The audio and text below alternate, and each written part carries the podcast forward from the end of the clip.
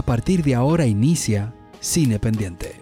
Cine Pendiente. Bueno, el pueblo lo pidió y nosotros complaciendo peticiones eh, de nuestro oyente del futuro, nuestro amigo Rafael Morel, que nos solicitó específicamente que hiciéramos un episodio especial del segundo trabajo de la directora dominicana Victoria Linares, eh, denominado Ramona, un estreno comercial dominicano de un documental que habla sobre el embarazo adolescente y, muchas, y muchos temas también. Así que este episodio va dedicado para Rafael Morel, que nosotros ya lo teníamos anotado, pero nosotros le damos prioridad a lo que quiera la gente. ah, pero eh, complaciendo peticiones. Totalmente, totalmente. Pídelo hoy, escúchalo mañana. Claro. a nuestro tiempo, porque tú sabes que nosotros es a nuestro tiempo, que a nosotros lo que más nos gusta es irnos, pero para volver.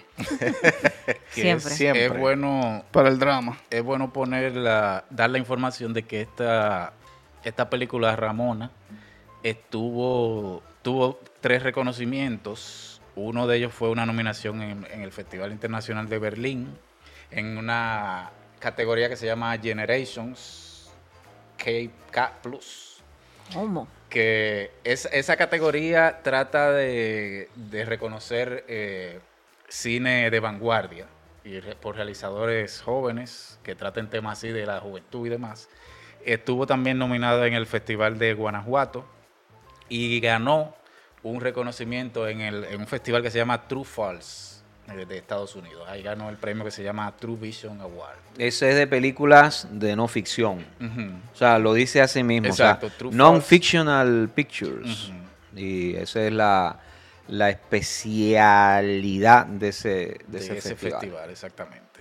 Es decir, que viene con, una, con reconocimientos previos a su presentación aquí en República Sí, eh, un, a raíz de su visionado en el Festival de la Berlinale, eh, se generó muchas expectativas. Realmente, este tipo de trabajos como los documentales eh, y esto de cine de autor incipiente que tenemos en nuestro país, eh, definitivamente le ha dado mucho, mucho orgullo al cine dominicano y mucho reconocimiento a esta, a esta pequeña industria. Que es la, industria de cine dominicana. Y por supuesto, es un trabajo, como dije al principio, que trata de un tema muy difícil.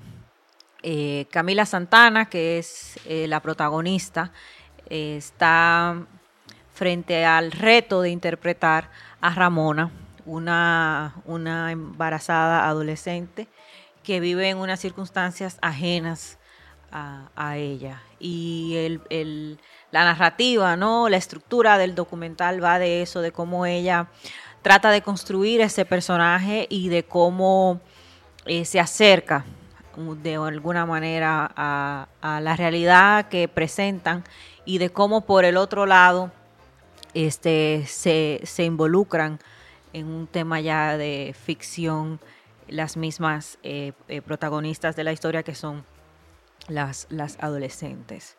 A mí esta, esta, esta onda de los documentalistas que se autorretratan, ¿no? Y de alguna manera que tratan de, buscar desde, desde adentro el significado de lo de afuera, que fue lo que le pasó a, Linares en su primer trabajo con Lo que se hereda. Me parece un ejercicio creativo muy interesante eh, y muy íntimo, ¿no? Que creo que parte del hecho de, de conocerme yo para, o de tratarme de buscarme a mí para poder entender lo de fuera, ¿no? Para eh, eh, relacionarme con lo de fuera, que es algo que está muy en tendencia y es un cine que es muy cercano a nosotros porque es un cine que se puede hacer. Hablábamos del Oppenheimer y su, y su grandilocuencia eh, para la realización, que es un cine que está a millones de kilómetros de distancia de nosotros.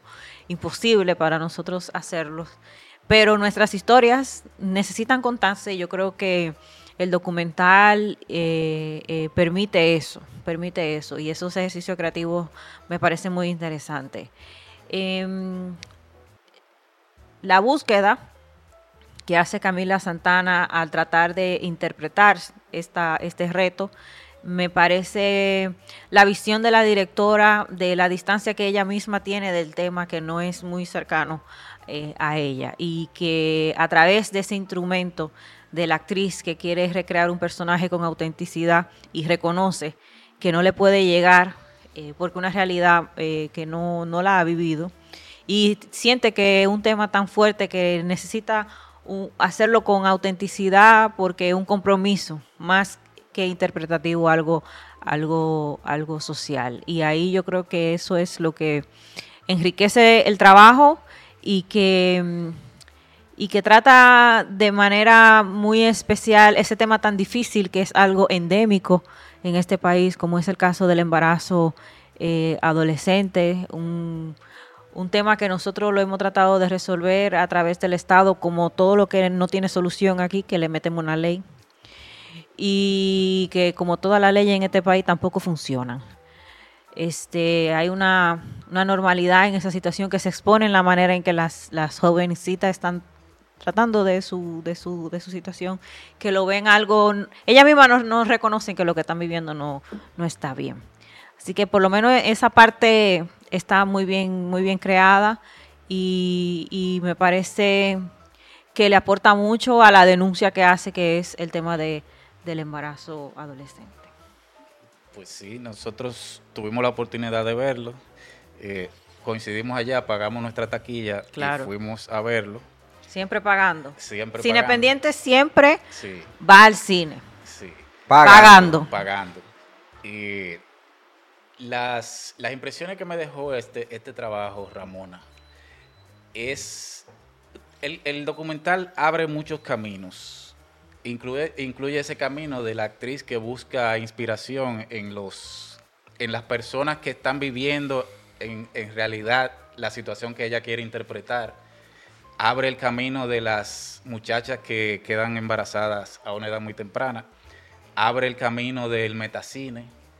Abre el camino de si una persona que no pertenece a un, a un círculo está autorizada a hablar de ese círculo, abre ese camino también, abre, abre varios caminos y entonces yo siento que esos caminos se pierden, no, no me llevan a ninguna parte. Sin embargo, de esos caminos, el más sólido, que es el de la actriz, precisamente el de la actriz que busca inspiración en estas muchachas, después como que eh, me lo se pierde después de repente yo dejo de ver a, Camila Santana, que, es un pilar de, este trabajo, que debió culminar, el personaje de Camila debió culminar, sin embargo, como que no culmina. No se, no se siente una, una culminación de este personaje. Y creo que esa era la parte más sólida de, de todos los caminos que el documental abre. Este es el más sólido sin embargo, los, los demás, yo lo que sentí fue como, como mucha lejanía de la, de la realizadora.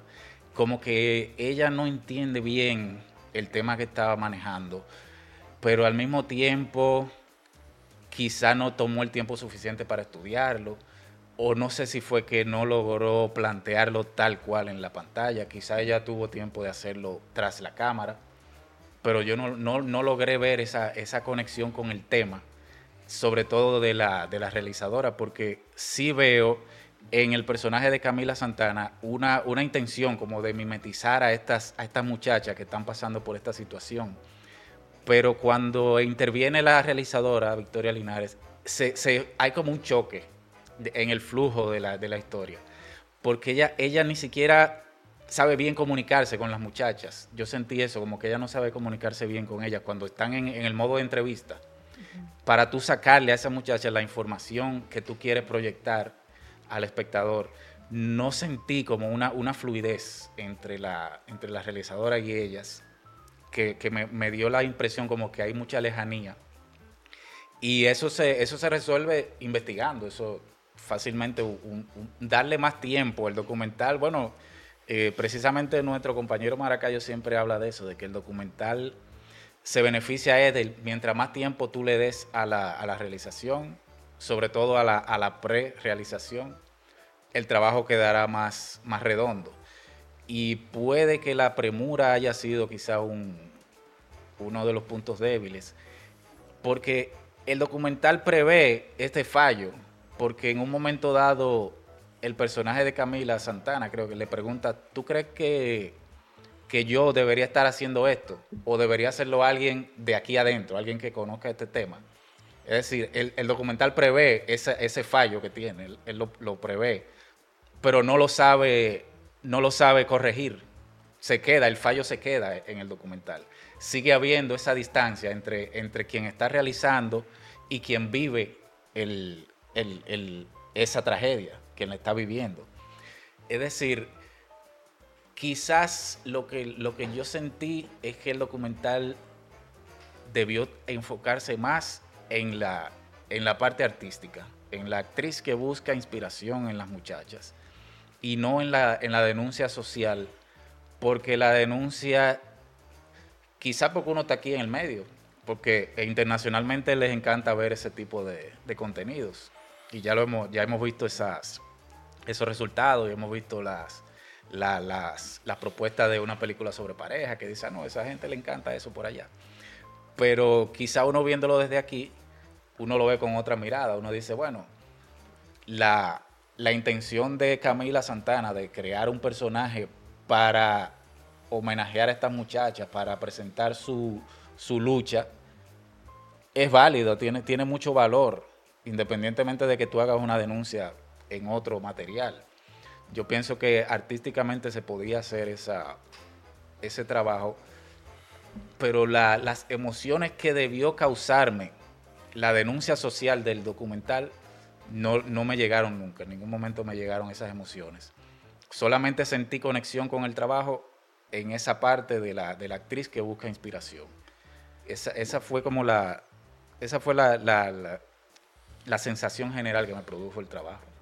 Hay que decir que es una película que cuenta con el guion de Diego Cepeda. La coautoría. Y, Exacto, y la directora, Victoria Linares. Y con la colaboración de otros. Pero son ellos dos los que, los que, los de la idea y los creadores del concepto. A mí el guion me parece muy sólido. Muy sólido. Y Como el banco aquel.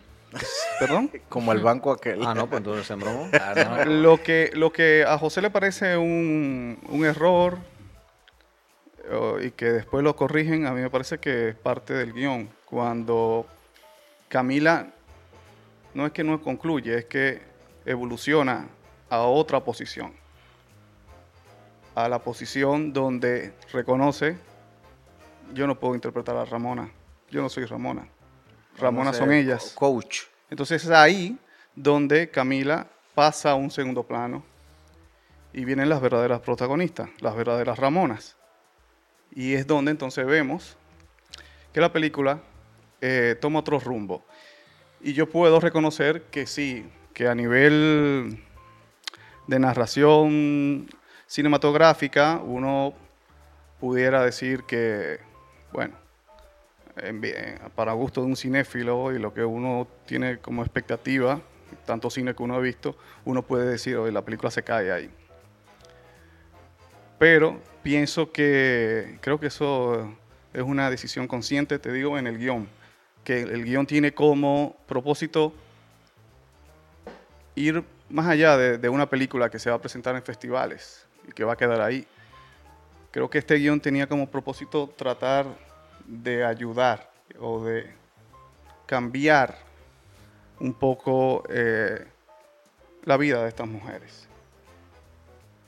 Y ese ejercicio que hace la directora y que lo hace muy bien, un ejercicio de dirección de, actores, de gente que evidentemente nunca ha actuado, y ponerla ¿no? a actuar. Y que esas personas se sientan, porque se siente la confianza, o sea, se siente una fluidez en, en estas muchachas ante la cámara. Empiezan a hacer un performance ahí, y lo hacen, lo hacen muy cómodamente, muy divertidamente. ¿Me entiendes? El, de, que es como un salón de belleza. Hay, hay varios. El de, hay una recreación de un salón de belleza, hay una, una recreación de la madre que llega borracha a su casa, y hay otras recreaciones que están muy bien hechas y que hay que tomar en cuenta eso. O sea, son personas que nunca han tomado clases de teatro, nunca han hecho teatro, nunca han hecho cine. Y lo hacen, y lo hacen bien, y lo hacen, y se sienten bien. Ellas se nota, o sea, esa comodidad. Y eso, creo yo, que es parte de que, y ahí no estoy de acuerdo contigo cuando dices que se nota que, que debieron tener más tiempo, pero no sabemos. creo, no sabemos el tiempo que tuvieron, pero lo que, lo, lo, como yo veo a esas muchachas frente a una cámara tan cómoda, evidentemente hubo ahí una, una interacción, una interacción que creó experiencias y al final lo que queda es una confianza entre ellas, que la deja fluir. Eso, eso, eso por ese lado. Eh, y repito, esto es muy importante, creo, y yo siempre he sido crítico de este tipo de autores que hacen cine social y que se preocupan mucho por poner sus películas en festivales y en ganar muchos premios y reconocimiento y la realidad que ellos plantean, que ellos de alguna forma, realidades que plantean en su cine y que luego ellos se benefician con reconocimiento, esa realidad queda igual. Queda igual. Que se lo, se lo plantea a Bustamante, el director de Scanul, cuando le dije, oye, tú o sea, Iscanul es una película de cine social tan importante, pero y tu película ganó muchos reconocimientos. Pero ¿qué pasó con esas personas? Algo cambió su vida. Y él me, él me dijo, no, mira, yo tengo una fundación. O sea, tipo se preocupa más allá. Yo creo que... Eh, que en este caso no sabemos tampoco. Sí. Bueno, no, es que, oye, yo, estoy viendo... Per se, yo, yo estoy eh, viendo todo lo que esas muchachas hicieron ahí, que que se, interpretaron hacia ellas mismas y tuvieron esa experiencia de hacer cine y todo eso. Y, vamos, hablando de sus problemas, ¿verdad? Yo, yo pienso que algo, ella, ella tienen que, algo tiene que cambiar en su vida y a los, a, las, a los hijos que ella van a tener le van a, transmitir eso. Algo, algo va a cambiar ahí, eso, eso, eso es muy importante. Yo no, yo no, yo no lo daría tan, tan tajantemente así. Yo no me, arriesgaría a decirlo así. Como que definitivamente algo le va a cambiar. Yo no creo que...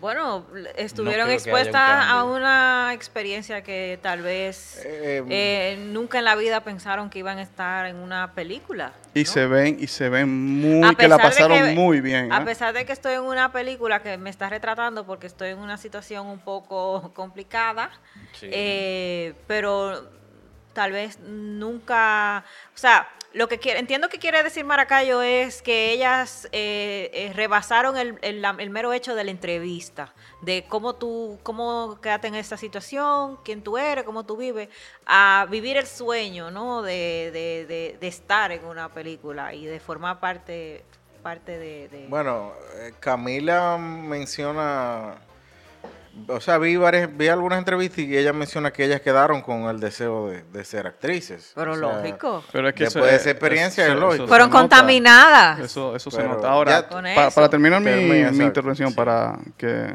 continúen.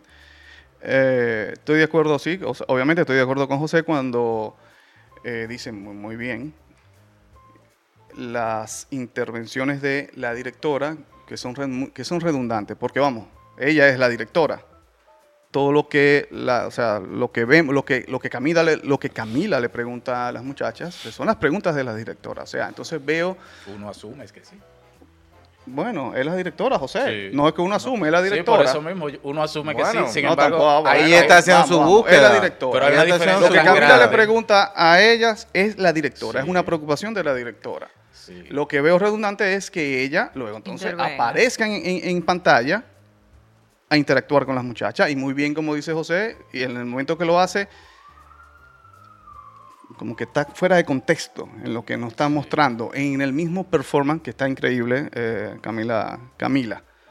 Camila Santana. Camila Santana. Está muy increíble. Cuando habla con las muchachas, siente las preguntas, siente las respuestas. Pero entonces cuando viene Victoria, eh, que de verdad no sé por qué lo hace. Eh, ahí como que rompe un poco el, asunto. Eh, cuando te hablo de que me parece que el guion está muy robusto, esa, esa, esa lejanía de esa realidad que siente Camila, que muchas personas pueden sentir, bueno, no hay, no, hay cercanía, no hay, no hay, no hay una, una sensibilidad ahí. Pero que vamos, o sea, Camila representa una clase social eh, con unos conocimientos y unas cosas que evidentemente tiene que sentirse así cuando está frente a esta realidad, a una distancia. Y, es un ejercicio de honestidad. ya lo ha dicho, eso honesto. Bien. Entonces eso es parte del guion, ¿no? O sea, eso, eso es parte de... y una declaración también. Sí. De, de, de nosotros vamos a tocar un tema de que nos es ajeno y estamos conscientes de que de la única manera que podemos revestirlo de un poco de honestidad por la gravedad de lo que de lo, de lo que presenta es que ella misma nos cuenten. Claro. Y nos digan cómo eh, cómo debemos de hacerlo mejor para, para acercarnos a la realidad que viven ellas. Claro. A mí me parece una película buena, eh, que tiene mucho mérito. Me parece también que un ejercicio, un estilo, vemos, vemos a, una, a una directora con, tratando de eh, tener un estilo propio en cuanto a la narrativa y, a la forma esta de, conjugar eh, ficción, no ficción, teatro y todo eso, ¿no? Lo vimos en su ah, primer trabajo. Comparado con su otro trabajo, comparado con eso, o sea, sigue la misma línea. Y eso es muy importante, eh, que los directores, pues, tomen una identidad y que puedan ser reconocibles a la hora de que hagan los trabajos. Sí, eh, el comentario, creo que eso, el comentario de que el documental veo su fuerza en ese sentido de quizás la transformación en el aspecto psicológico y cómo involucra a las Ramonas. Fue lo que te dije cuando salimos de la sala, creo que eso fue lo primero que te comenté. Y me recordó mucho también a los trabajos de Joshua Oppenheimer, como The Act of Killing, que en el sentido de hacer la recreación, hacer la recreación en ese, o sea, guardando la distancia, ese es un documental. Explica un poco eso para que la gente, que hablamos de los performances, de la recreación, pero no, no dijimos de, qué estamos hablando, qué es lo que pasa en la película en ese momento. En, o sea, ¿qué hacen? bueno, la, luego de que Camila pasa ese, eh, o sea, su personaje pasa ese trayecto, digamos, que tú mencionaste, de que se sale, eh, vemos a las Ramonas crear escenas eh, eh, cotidianas o que le, pudieron haber pasado. Una escena es que están en un salón y la cotidianidad del salón de, belleza, un salón de belleza, eh, chismeando de que fulana esto, que qué te pasó, que intercambiando opiniones del día a día. Exacto. Lo que pasa en un salón de belleza. Y otra escena, otra escena también vemos eh, a una de las Ramonas viendo a su madre llegar borracha a la casa y, es en esa situación intrafamiliar que es común en, esos en esos estratos y esas situaciones de violencia, porque al final es violencia. Y acuérdense que... ella se, se, van se va de la casa porque ella se va para un casting en Montecristo. sí, esa es la, meta de Ramona, ir a un casting. Entonces ahí está el tema del metacine, etcétera. La referencia que hacía con eh, The Act of Killing es en el sentido de que, guardando las distancias, es una película que recrea eh, de manera muy irónica, que no es el caso aquí, unas matanzas y unos asesinatos que pasaron. Pero ¿qué, ¿a qué voy? Eso causa una transformación interna en estos personajes que se ven recreando esas situaciones viles que hicieron. Y aquí, en este sentido, sí siento que lo que tú dices, las Ramonas vuelven eh, y al vivir estas situaciones, crea cierto grado de... De despertar. De despertar, de, ver, por lo menos, de ver la situación desde otro ojo, desde afuera. Y de analizarlo. Que, señores, hay que estar conscientes, no todo el mundo tiene la capacidad de autoanálisis y de observar su realidad más allá del día a día. De decir, o sea, yo voy a hacer esto, yo voy a trabajar esto, yo voy a comer esto, yo voy a hacer el día a día. muy poca gente, o sea, no todo el mundo tiene la capacidad de poder analizar su situación y decir, ok, yo salí embarazada por un tipo que vino, lo vi una noche. Es un caso Soy víctima de la exclusión social. Nadie llega. Ella me, echó, me echó una, una cuestión, una bebida, papá, una noche y me abandonó. Tú ves esa realidad y como ella incluso se lo reclama a otra, una de las Ramón y le dice, tú fuiste la culpable porque tú fuiste que la, me presentaste a este tipo. Y se ríe. Y, se ríe. Entonces, ver yo creo que esa transformación, o sea, ver el ejercicio cinematográfico en ese sentido, sí aunque verdad la, narrativa quizás se pierde. A mí yo mismo dije, eh, se fue por aquí por la recreación. Y lo que llega al final, que sí, que creo que ya estamos de acuerdo, no hay que decirlo más, que la intervención de Victoria nos molesta un poco. Y sí creo que al final, no, no lo voy a revelar, pero hay una situación que, que ellas tienen un, un encuentro con las Ramonas, que yo particularmente hubiese preferido a las Ramonas solas. Eh, creo que es un cierre más, redondo y más eh, eh idóneo, porque se convierte un poquito anticlimático, que viene de la distancia, que sí se siente, que quizás si tú sabes que tiene esa distancia, la manejaste bien en cómo tú abordarte la, la, construcción del guion, la construcción de tu película, pero no, no me la ponga tan, tú sabes, como tan ahí. Otro aspecto que creo que es una, que he dicho que es mi escena favorita de la película, que creo que ahí es donde estos mundos que hemos creado ahora en el cine dominicano, de la ficción con el documental, se unen, es cuando ellas están, Camila Santana y Anderson Mujica están recreando una escena de un ah, de una fiesta, un colmadón, que están en un bar, un drink o lo que sea. Y eso es lo mejor que tiene la película. Y ellas, las Ramonas, intervienen en cómo ficcionar esa escena y las experiencias que hayan tenido. No, pero tú debes hacer esto, no, pero tú debes hacer lo otro. O sea, eso, que, ese, que ese mundo se logre crear ahí, entre ficción, no ficción, y teatro, como tú dices, a mí me parece... Eso está muy elevado. Muy, muy, muy elevado está Eso es muy, muy bien, esa escena está muy bien. Eh, sí siento que en cuanto a la parte de la estructura narrativa que plantea el filme, eh, es atípica pero se valora el sentido, yo creo, posterior y que es la intervención de estas adolescentes y me gusta que no se regodeen la pornomiseria y en querer victimizar a estas a estas eh, jóvenes. Porque como aborda las preguntas el documental, eh, es, un aspecto más desde el lado humano, de qué tú haces, que incluso el aspecto de ponerlas en la, en la posición de que son niñas todavía.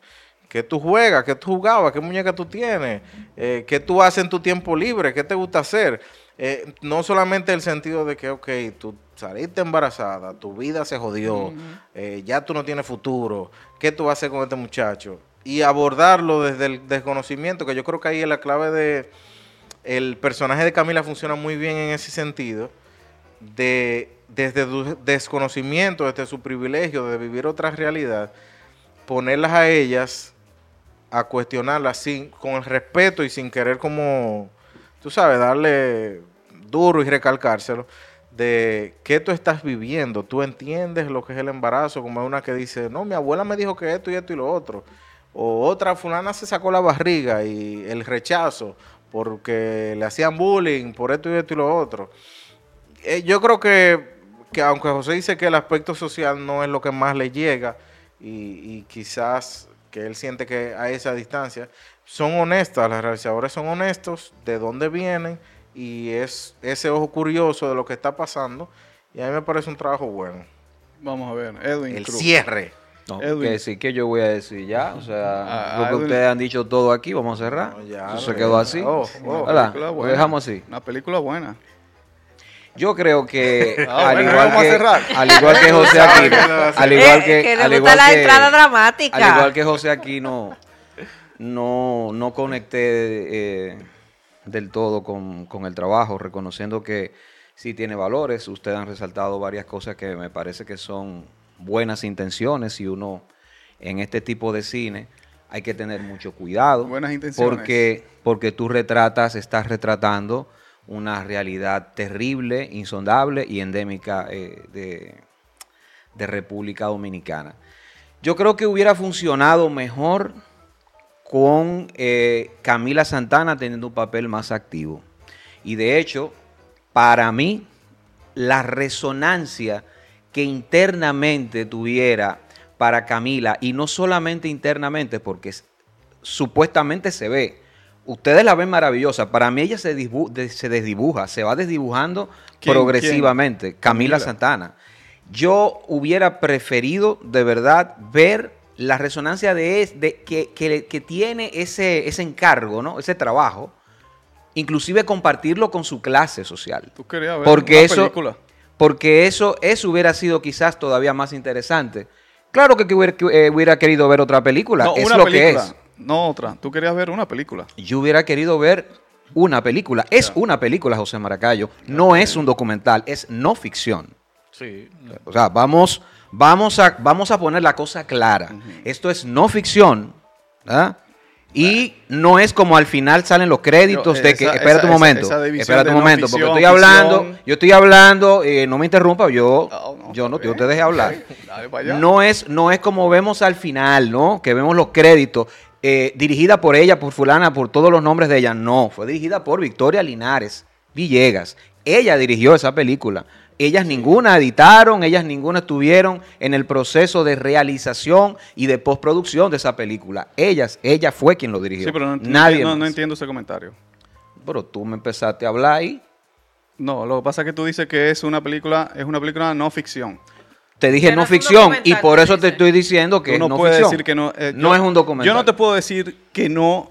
No es un documental. Yo no te puedo decir que no, no- que no es, no, que no es eh, ficción.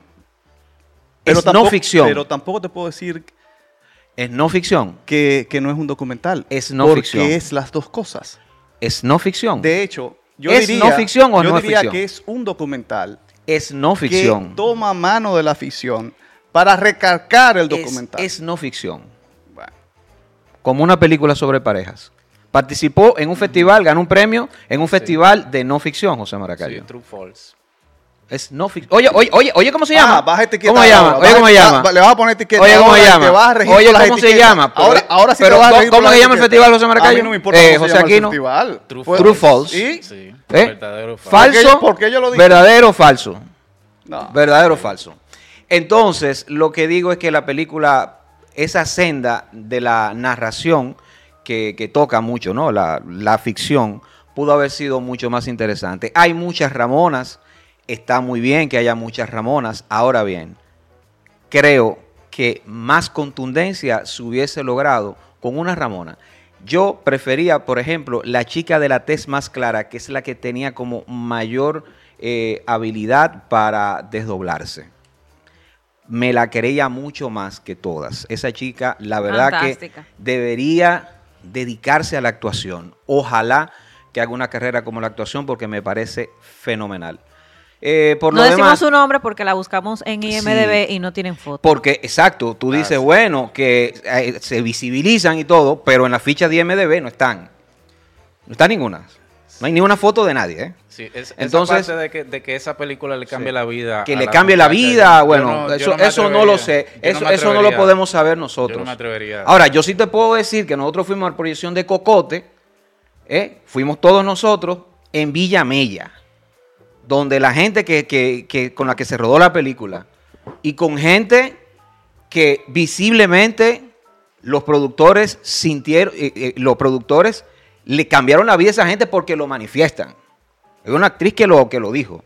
Y yo espero que ojalá eso haya pasado eh, en esto, ¿verdad? De verdad que sí, ojalá haya pasado, Sí, que pero- de alguna forma hayan cambiado su vida. Pero, pero de todas formas, la, la- la parte de, de la, de, la, de la ficción dentro de verdad, dentro del, dentro de este trabajo que retrata una realidad, me parece que hubiera funcionado mucho mejor, porque también entiendo que falta un poco de rigor. Fal- falta un poco de rigor y estoy casi seguro que faltó tiempo. Faltó tiempo. Eh, una conocer una, este tipo de realidades no es un, de no, no es un de- no es un lunes a viernes de, de 8 a 5. No es, no es un horario de trabajo. Eso implica mucha convivencia. Sí. Eso implica muchos meses. Eso, Eso implica requiere- hasta años. Sí. Estuve viendo eh, Diego Cepeda cuando escribía, por ejemplo, en las redes, eh, con cuáles películas estaba más o menos eh, inspirada, ¿no? Por ejemplo, Cabra Marcado para Morir, una, una obra maestra de Eduardo Coutinho, el maestro del cine documental en, en Latinoamérica, que es una película que se hace con 17 años de diferencia ¿eh? y fue eh, con mucha rigurosidad, con el tiempo, espérate, no es momento, ten que reunir estas historias, esto ha cambiado.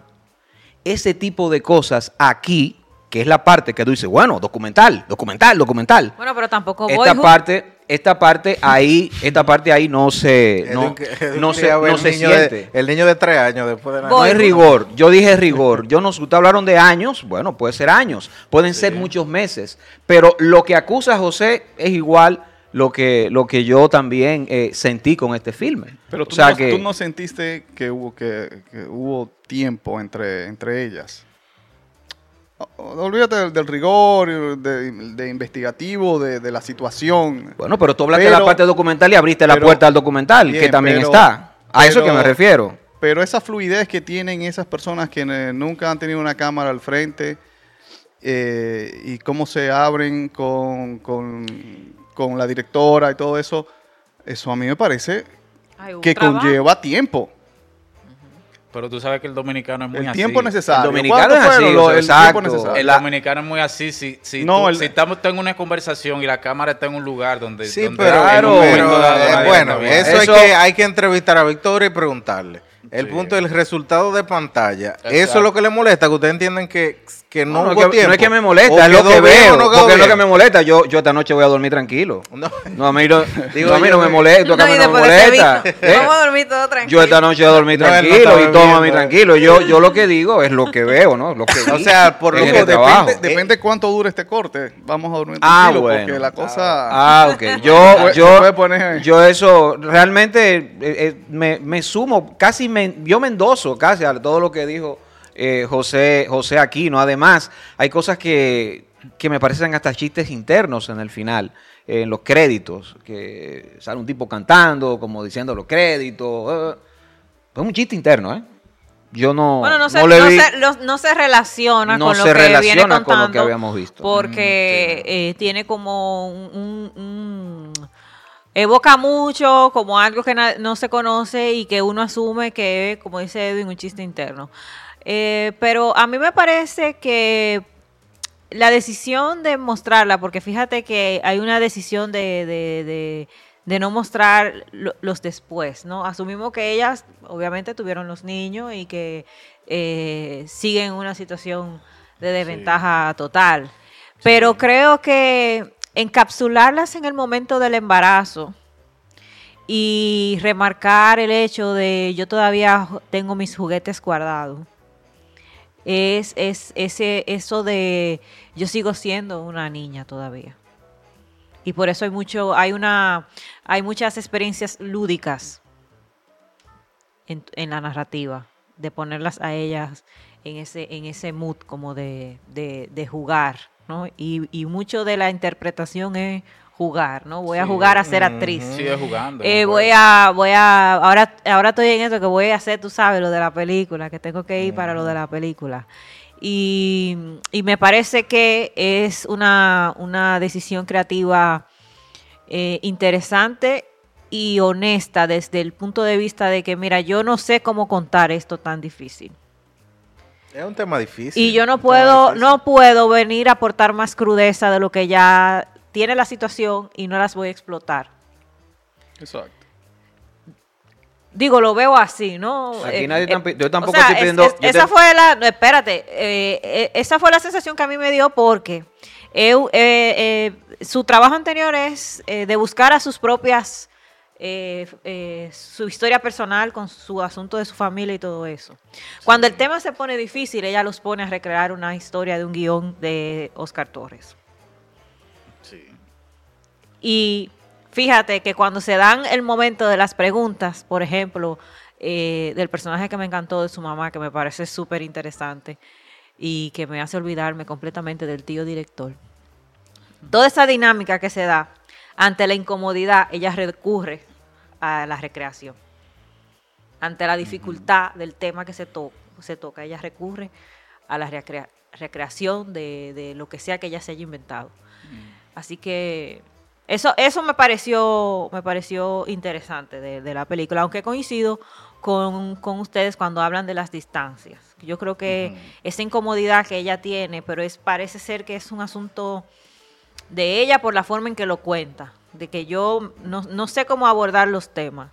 Debo de buscar un mecanismo para yo tratarlo, eh, pero hay en todo el trabajo una, una, una confirmación de que nosotros no somos capaces de contar este tema. Y nosotros no somos de ahí. Eso es honesto. Es un ejercicio de honestidad. nosotros no somos de ahí, pero yo no me voy a lucrar de ti o no te voy a, no, no te voy a explotar, no lucrar, ¿no? Bueno, explotarlo, ¿no? En la, en la, en la fórmula corriente. un trabajo lucrativo. Exacto, en la fórmula corriente eh, de, de, exponerla, sino que al final y al cabo cuando tú la ves son niñas que están embarazadas, pero siguen siendo niñas. Yo creo que eso es eh, el tema constante de la de toda, de toda, de toda la película de Ramona. Bueno, yo pienso sí que sigue faltando un rigor y que eso lo da el cine etnográfico, como gente como Jan Rush, por ejemplo. Y películas como La Pirámide Humana, que tiene, esta película tiene mucha, mucha, digamos, eh, nos recuerda mucho a, a, La Pirámide Humana, pero ojalá la puedan ver para que puedan apreciar un trabajo de recreación, de ficción, donde hay una tesis que se prueba de cabo a rabo y se compromete con esa narración ficticia para probar un hecho muy doloroso. Pero no se pierde eso en ningún momento, no se pierde. Esto es Cine Pendiente, Smiley Domínguez, Edwin Cruz, Diana Costa, José Aquino, José Maracayo. Sigue la conversación en nuestras redes sociales arroba cinependiente RD. Cinependiente RD.